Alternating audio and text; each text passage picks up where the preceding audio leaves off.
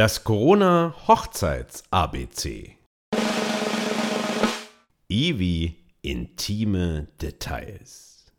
Wer von euch kennt dieses Gefühl?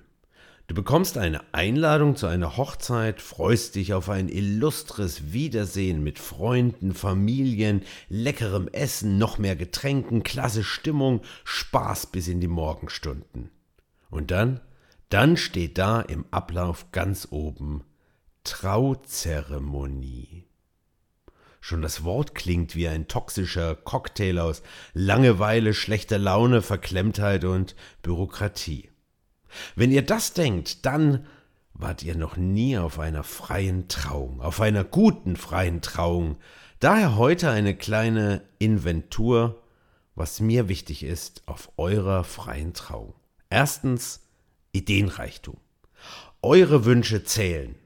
Was klingt wie ein zweitklassiger Werbespruch aus dem Möbelhaus, ist meine feste Überzeugung, denn ihr steht im Mittelpunkt. Es ist euer Fest und daher möchte ich es nach euren Wünschen ausrichten.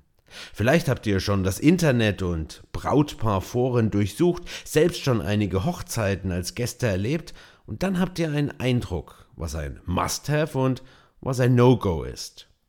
Wart ihr noch nie auf einer anderen Hochzeit? Auch nicht schlimm. Dann stelle ich euch verschiedene Möglichkeiten vor und wir bauen daraus eure individuelle Trauung. Denn mein Ideenreichtum ist, sagen zumindest andere, sehr, sehr ausgeprägt. Zweitens Interaktion. Genauso wichtig wie frische Ideen ist mir Interaktion. Interaktion mit euch und mit euren Gästen. Keine Angst, ihr müsst keine Kunststücke vorführen und es geht auch gar nicht um etwas Intimes. Vielmehr möchte ich erreichen, dass wir gemeinsam einen Moment schaffen, der in Erinnerung bleibt, noch dazu in positiver. Und das funktioniert am besten, wenn Gäste, Trauredner und Brautpaar nicht isoliert sind, sondern gemeinsam eine fröhliche Zeremonie feiern. Das beginnt mit dem Einzug, geht über persönliche Worte, ein Trauritual, den Ringtausch, bis dann zum Auszug. Und natürlich lebt auch meine Rede von Interaktion und drittens Improvisation. Denn ich bin ein Redner, kein Vorleser, der einen festen Text auswendig gelernt hat. In unserem Traugespräch und sicher der ein oder anderen Mail oder in Telefonaten, da habt ihr mir das Wichtigste für meinen Job gegeben. Input. Und aus diesen Informationen, und dazu gehören für mich auch Beobachtungen und andere Wahrnehmungen, da wächst eure Rede, eine Geschichte, die weit mehr ist als euer Kennenlernen oder bisher Erlebtes. Sie handelt von euch als Team, ob als Patte und Patachon, Bonnie und Clyde, Ernie und Bert, Topf und Deckel, Gin und Tonic, wir werden sehen. Und dazu gehört auch ein Stück Improvisation, denn meine Rede entsteht ein Stück weit live vor Ort. Daher filmt sie auch gerne, um sie für die Ewigkeit festzuhalten. Viertens, impfen. Impft eure Gäste.